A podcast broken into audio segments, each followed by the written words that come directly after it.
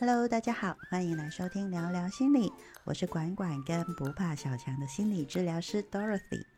这一集呢，还是继续上集提到的 male gaze 男性凝视、男性视角，还有 men's planning 男性说教的话题。所以，我们其实是要先接受有 male gaze，我们要先接受社会就是有这样子的一个江江湖游戏规则。接受完以后，我们再去看，我们可以怎么样去调整，或者是配合，或者是磨合，用这样子的想法是对的吗？没有 gay，只是男性凝视是协助你看见所谓的潜规则的制定者是谁，有一个所谓的想象的家父长式的视角，可是它是不是真的存在？它是在协助你去理解你的现况。这样的游戏规则，你要怎么玩它？你要遵守它，还是你要你可以表面上遵守，但是私底下你可以做一些其他的事？就像我爸，他还是去了，因为他知道他不去等于不给其他老板面子，但他去了就是钱给了就走。这是你个人对于自己、你自己的人生、你自己的你是谁，你至少有这样的决定权。而且重点是，我觉得我爸很可爱，回家跟我妈讲。可是我可以理解，就是你知道这样的潜规则。老实说，你知道那就是个两难的处境。你不去，等于你不给其他老板面子。可是你去了，你回到家，老婆要是知道了，你绝对吃不完兜着走。对。所以我父亲最后做的决定就是，我看见这个潜规则、游戏规则，他他就是承担他该承担的。回家就是先跟老婆报备，就不会烧到他。因为他真的也没做做错坏事嘛，但是他也没有得罪任何人，因为他毕竟还是老板，他还是要去跟这些客户打交道，他也尊重这样的游戏规则，他也不去侵犯，也不去批评他们这样子的做法。这一集可能会有一点点耗脑力哦，等于就是我们试图先讲出来，有一个男性视角，就是哦有个潜规则，可是我们还没有想出来。那个游戏规则制定者是谁？其实说白了，其实就是每一个人自己想象当中的那个理想化的自己。我们能够想清楚了之后，你在你当下的现场处境，你才能够看得清楚。甚至像我爸，就制定一个安全的逃脱计划，谁都不得罪，这样。这其实是帮助自己，同时我推得更远哦，也是可以降低所谓的让人不舒服。潜规则继续被包裹在传统里面，继续迫害，或是继续伤害下一代的人。那我下一个问题就是，既然男性凝视这一个确实跟权力探索有关的。那这一个权力探索又其实，在男人身上特别很容易用到性作为自己的一些权力能力的一个建立基础，所以也延伸到后面，不管是 PUA 还是特别是在 Me Too 当中，就会发生一些呃这样子的一个状态，尤其是在 Me Too 里面呢。我会发现有很高的一个比例，比如说是在政治、娱乐产业啊、音乐文化，或者是一些职场比较高的权贵的那一个位置，所以我就会觉得说，好像是一种权位越高越大的时候，他们就会想要做这件事情了。我就会不懂为什么他们薪水已经很高了，权力也很多了，为什么还要再继续干这些事情？是因为他们？是很享受吗？还是因为他们人生太无聊了，所以既然都有钱有势，但是他还是继续去操控或者是去影响到其他人呢？首先，我要给一个定义，这不是什么很难理解的事啊。为什么要先讲这个定义？就是因为你刚刚的问题，我可以用两种不同的身份去解释跟回答。一个是所谓的社会心理学家，一个是心理学家。所谓的社会心理学家，我们在讲社会学跟心理学有什么差别？因为其实好像最后，比如说我们今天在聊的这些社会现象啊，Me Too 运动啊，在社会学上的意义啊，然后舆论的意义是什么？我们可以用一个群体的方式去谈。是社会学家做的事，可是我自己是个心理学家，甚至是个治疗心理治疗师啊，工作者。我永远我在观察的，跟我在乎的是在这个人身上发生的事，那个差异也是观点上的差异啊。社会学等于就是我们是上帝视角般的在第三者往看呃台湾社会发生什么事。所谓的心理工作心理学家，我是他在土地上，我从这个人身上看见台湾发生了什么事。这个视角的差异会非常非常的大，因为你刚刚问是是不是真的有了权利就会想要去用性，像之前呃，嗯，美国的那个电影的大亨，嗯，还其实还包含我自己比较有兴趣的这个人，反而是 Woody Allen，伍迪·艾伦，他也被控告嘛，然后他后来其实有拍一部电影在自嘲这个部分哦。我就不细讲，因为每个人对于伍迪·艾伦的作品或是理解不同。我只是用这种方式解释，说我怎么样去理解跟回忆这件事情，永远是根基在一个个人身上。为什么呢？因为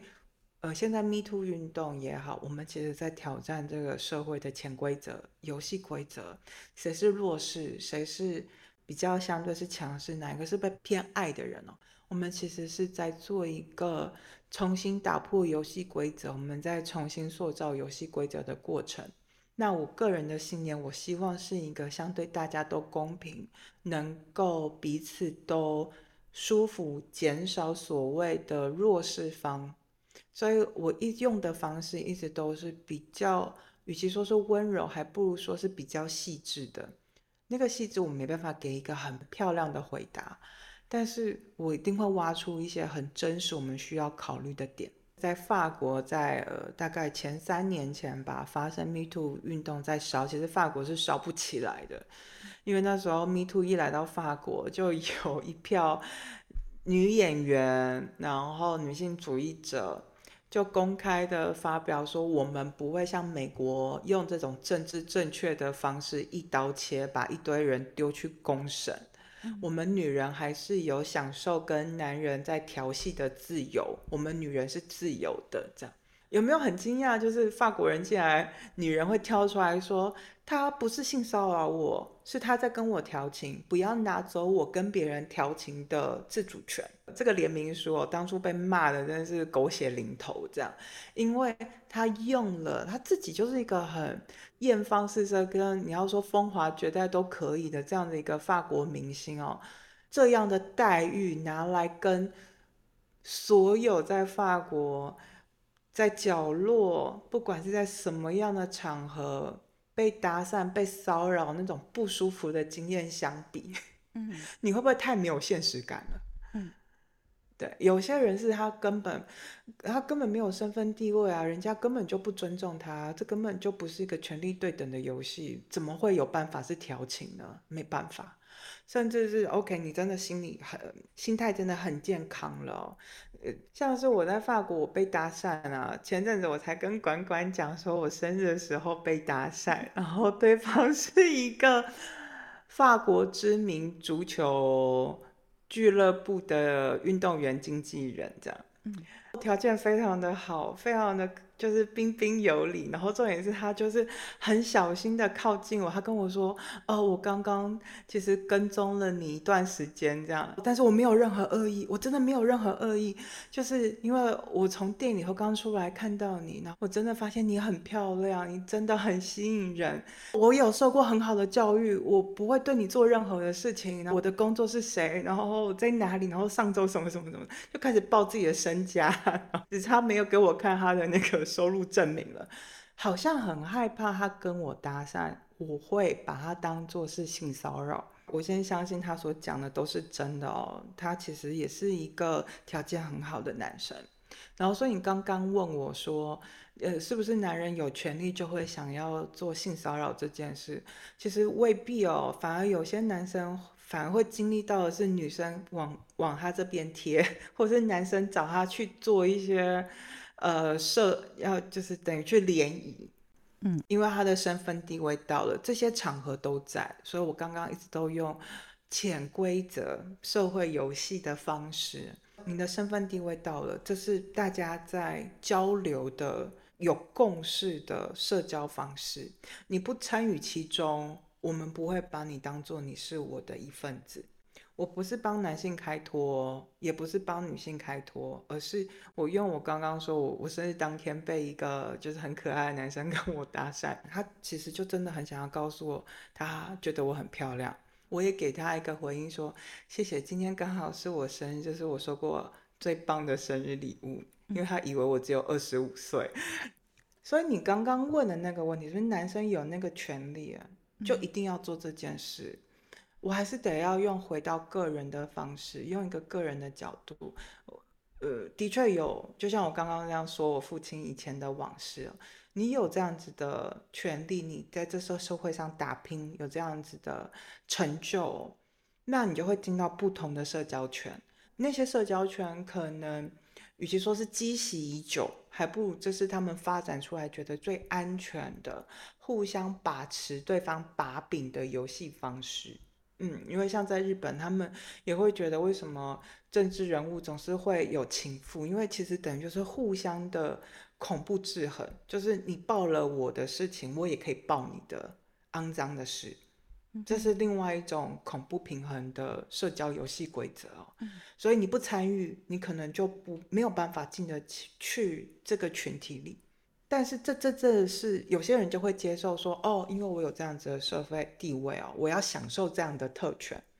有些人真的就享受了，那就这部分就比较是我们在临床心理学我们会说的所谓的性变态的满足。最近的翻译叫做性导错这样，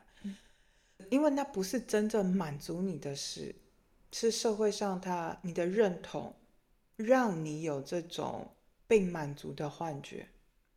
那的确可能被，嗯，你试想一个四五十岁，像美国的那个电影大亨哦，他那个样子，他可以掌握到再美、再漂亮、在意气风发的女人，在他面前大下都要面前都要下跪哦。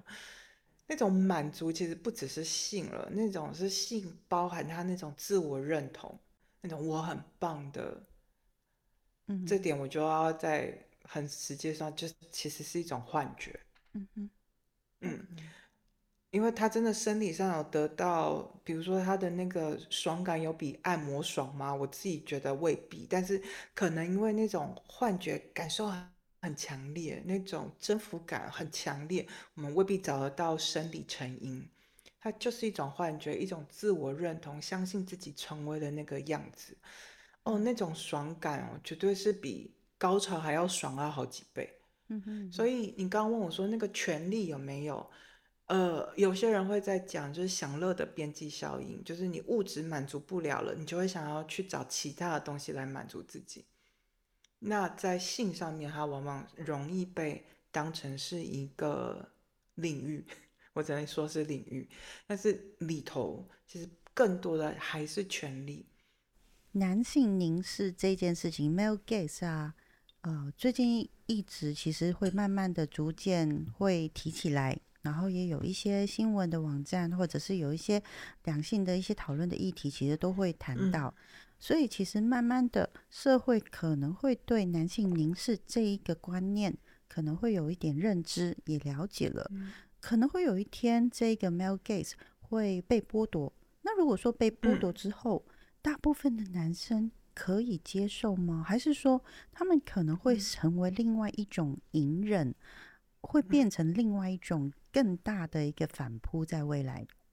当中？会，嗯，会啊，它其实已经在发生了。像我刚刚自曝说我生日被打散的事情啊，我后来是没有再跟他出去啦，但是我还是有很温柔的给他回应，因为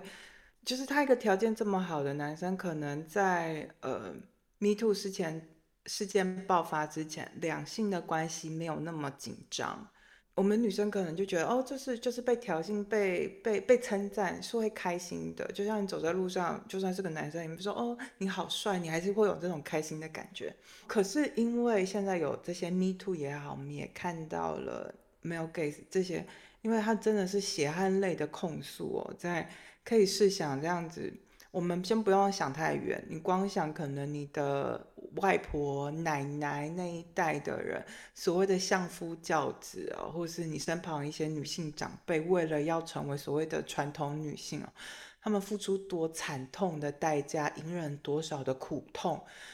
我的理解，我对于这个字的使用，相对是是中性跟温柔的原因，是因为他曾经在一些时代的时候，我们的确拿这个工具拿来去对抗男性夹在呃所有诉求上的，你不不反核传统啊，你不遵守三从四德啊，你没有道德观啊这些事情哦，那那是一种反抗的工具。可是到现在，我同时也得说，像那个男生要这么小心，只是只是在路上看到一个很漂亮的女生，却要讲的好像先把所有的身家都报完，确保我没有骚扰你，因为他也很害怕让我感到恐惧，他知道这样子是一种骚扰啊，对他而言，他也会害怕这种互相不信任的关系，甚至是到。敌对的状态哦，绝对不是我所乐见的，这也不是每一个人所乐见的。突然间你讲完以后，我我突然间脑子想到一个，最近台湾很流行在讲，就是有一些直男就是完全不知道怎么样去跟女生去开口认识、说话、搭讪这样子，他们就已经是缺乏了这一种，就是可能跟异性交往的一个。习惯吗？还是对根本就不不太敢了，就觉得说哦，女生好像很恐怖哎，也不知道跟女生要聊什么东西才好。而且直男的的的境遇可能又会更惨。我要说惨哦，可能有些女生会不同意，但是我真的得说，男生跟女生，我那个年代，我高中还是念女校，我们的上个时代留下来的这些游戏规则。在女生身上，我们的国高中经历是需要所谓的女性认同，所以你要成为一个人哦，你要先学会成为女人。什么叫做女人？你得要被女人认可，你是一个好女人，你是有价值的女人。那可能要有男朋友，要结婚生子这样。其实相反，相对的，男生也在经历所谓的被男性认同的过程。有一些可能就是体育比较好的男生，理所当然就觉得哦，你有话语权，然后是家里比较有钱的，甚至长得比较帅的，有女朋友的，或者是很酷的，有特别才艺被被女生追捧的，那男生之间有可能就是打电动的，然后所谓的直男，与其说是直哦。还不如说是他在社会化的过程当中，他可能一直停留在被自己寻求自己同性别的认同的阶段，他一直停留在那个阶段，他没有办法真的啊，一个从一个男孩成为男人，甚至男人，他决定成为一个人，他看人不会再把性别放在前面，他的认同也不需要是男人或是家父长式的认同。啊，这点可能有点抽象。我讲一个可能台湾人，我觉得不抽象，因为你刚才其实讲到说，他都是在接受男生的认同，男性的认同，他没有再想到一个人这个角色。我突然间觉得说，我反过来在看的时候，是女生其实也是这样子，只是女生的那个状态其实是对外的，就是跟男生有点不一样。男生是对内自己，但是女生其实是一直就是希望别人，你就是要看我像女生，你就是要对我，因为我是女生，所以你要怎么样怎么样对我。对，那只是一个对口对对外一个对内而已。但是我可不可以讲也这样子说，就是女生某个程度来讲，其实也一直在寻求，其实是不管是男生跟女生对女生的认同，他还没有成为一个就是对人。这个角色的一个人头，是，我觉得我讲完以后，应该 应该可能有网友会骂我。我相信啊，我能够理解，所以我刚刚才说我不会说我自己是女性主义者，因为对于有一部分的女性主义者，他们的理解啊，会觉得我好像没有为女人说话。我其实有，但是我更多的是身为我是一个人，嗯。所以我刚刚才会说，对我而言，我在回应的时候，我还是会用一个一个人。你身为一个人，你的基本需求是什么？呃，你不能够违反一个人最基本的天性。然后同时你也要接受每个人有自己的喜好，然后身处的环境，然后对自己做出不同的选择。就是基本上的尊重跟那个认知要有。所以我完全可以想象，就是你在讲，也就是说，像女生啊，会把自己打扮得很漂亮。台湾可能比较常就是，哦，你打扮的这么漂亮，然后穿的这么短，然后你出去外面不就是要吸引男生的注意吗？然后你不能够说没有，因为真的有一部分女性认同就是里头就包含，所以今天我才会挑男性视角啊，因为那个用男性视角下的游戏社会游戏规则，其中就有一个女生漂漂亮亮被看是女生有价值的一个来源，他的确是啊。被人家看代表你奇货可居啊，嗯，喜欢的 like 数多，我不会说什么是虚荣感，其实你得接受它就是游戏规则。你的照片吸引到人啊，代表我有价值啊。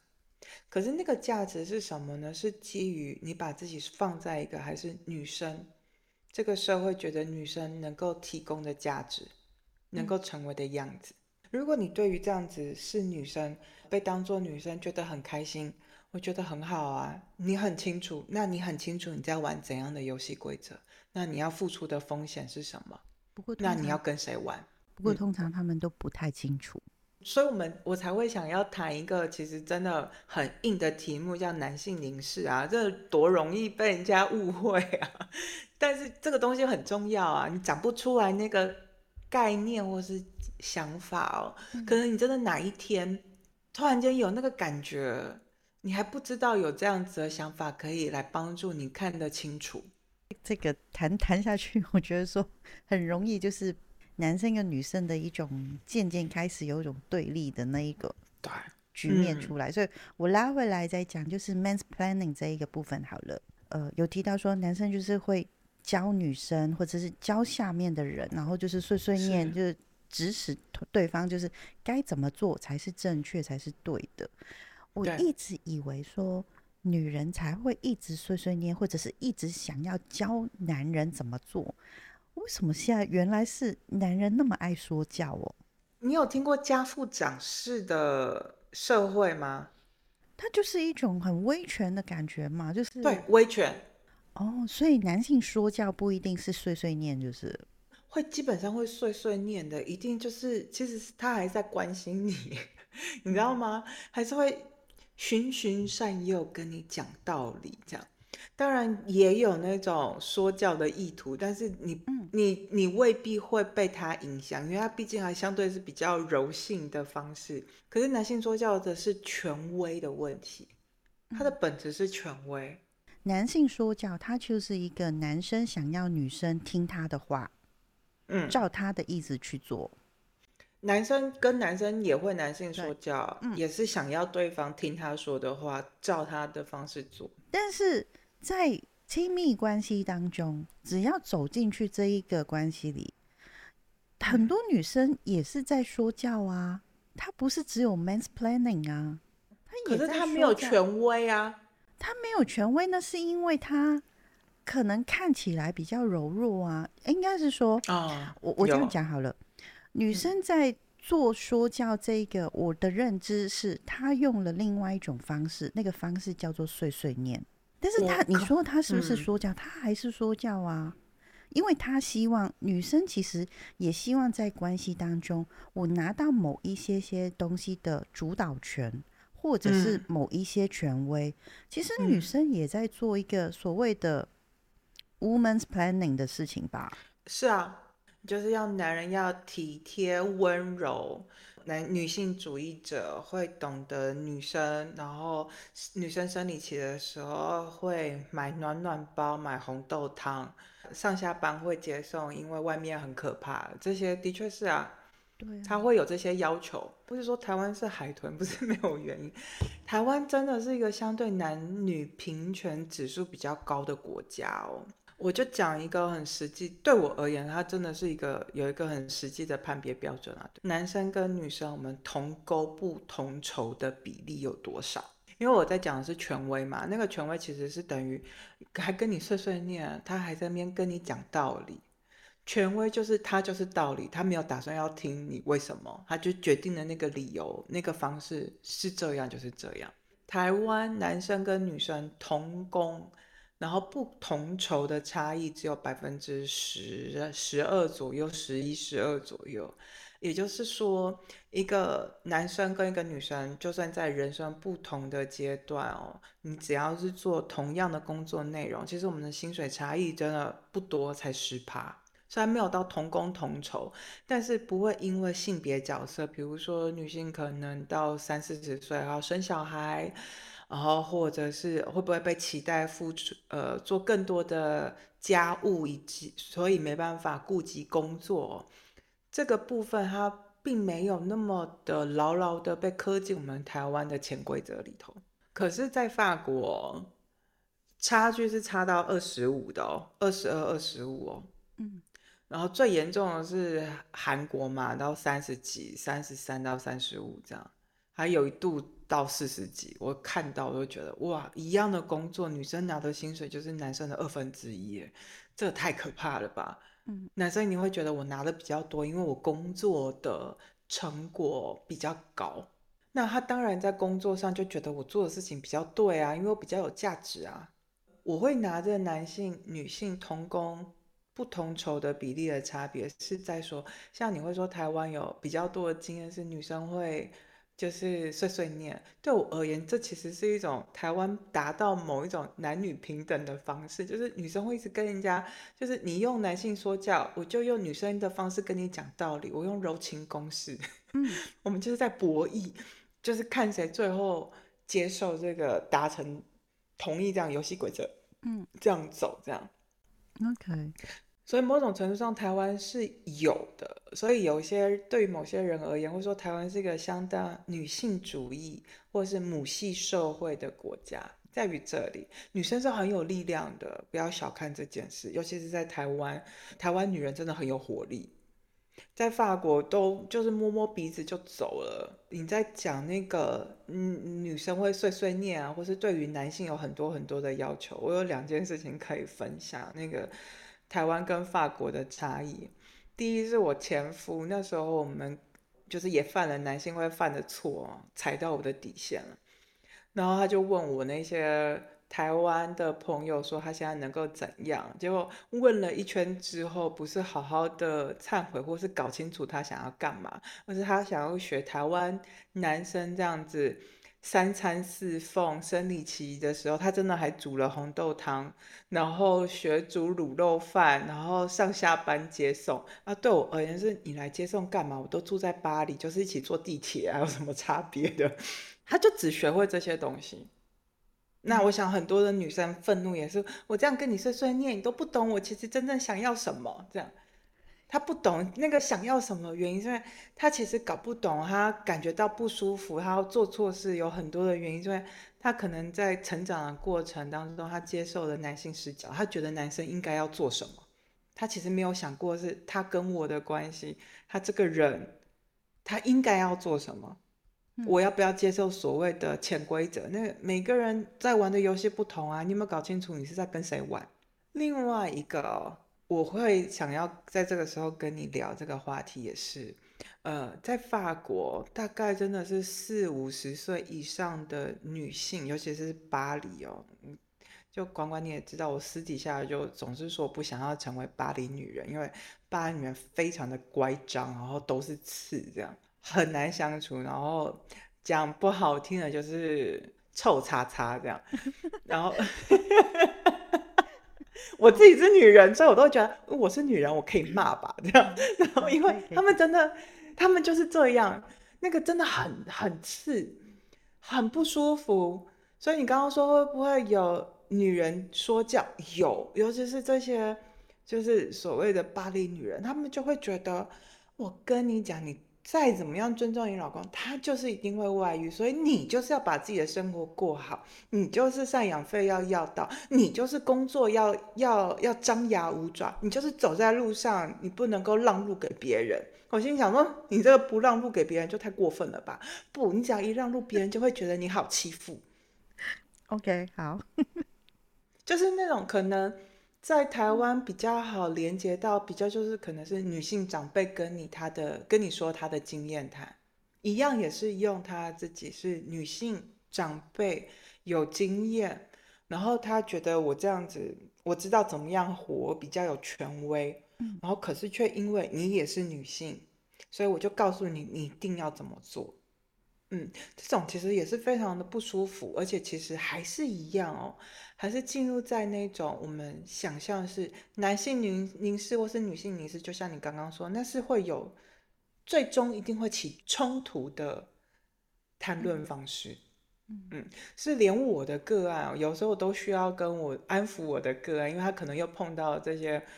巴黎臭叉叉这样。嗯为什么会这样？那当然也是因为他在法国相对非常的家父长式的男性凝视社会，他从小被男性教说教要成为怎样的人，然后结果最后他都办到了，结果老公还是照样外遇，还是伤害他，然后这个社会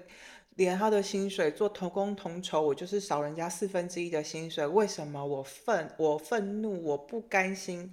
我要宣张我的主权，宣张我的利益，但是你要剑走偏锋，因为他那时候没有人告诉他，在他人生当中很重要选择的时候，没有人告诉他，哎，你要先搞清楚你面前的这个人他在玩怎样游戏规则，你现在处的这个社会是怎样的游戏规则。他听了这个说教，他做了这些决定，然后他之后人生可能后悔了，因为他没办法达成他想要成为的人。所以这个是那个说教很可怕的地方，然后但是台湾女生真的对于男生的要求真的不低，我发现真的很不低，所以其实越来越多亚洲女生在法国社会是很受欢迎的。我会说是海豚是有原因的，你知道吗？亚洲、欧洲女生也发现亚洲女生、亚洲男不只是女性很优秀，男性也很优秀，像海豚一样那么的可爱，真的是哦，又又光滑又柔顺，然后天性又可爱又善良那样。我一直觉得台湾的男生有一部分的男人其实是还蛮辛苦的。是，对我有我有看到很多的一些状态例子，或者是不同的一些女生对男生的观点。不过这一集先聊到这里。我们从这一集可以听到，在这个男性说教的背后，那种想要掌握你听我的，我是对的。表面上那种江湖游戏规则，很明显的都是以男性为主导权，但也慢慢的，女生也用了其他的手段方式，也希望在这个江湖里面得到某一些发言权、话语权等等。我们下一集继续聊聊，在这个 male gaze、man's planning 的江湖里面，我们可以找到平衡吗？而我的问题都快要踩大雷了，我要表达的是什么样的核心想法呢？我们下集见，拜拜。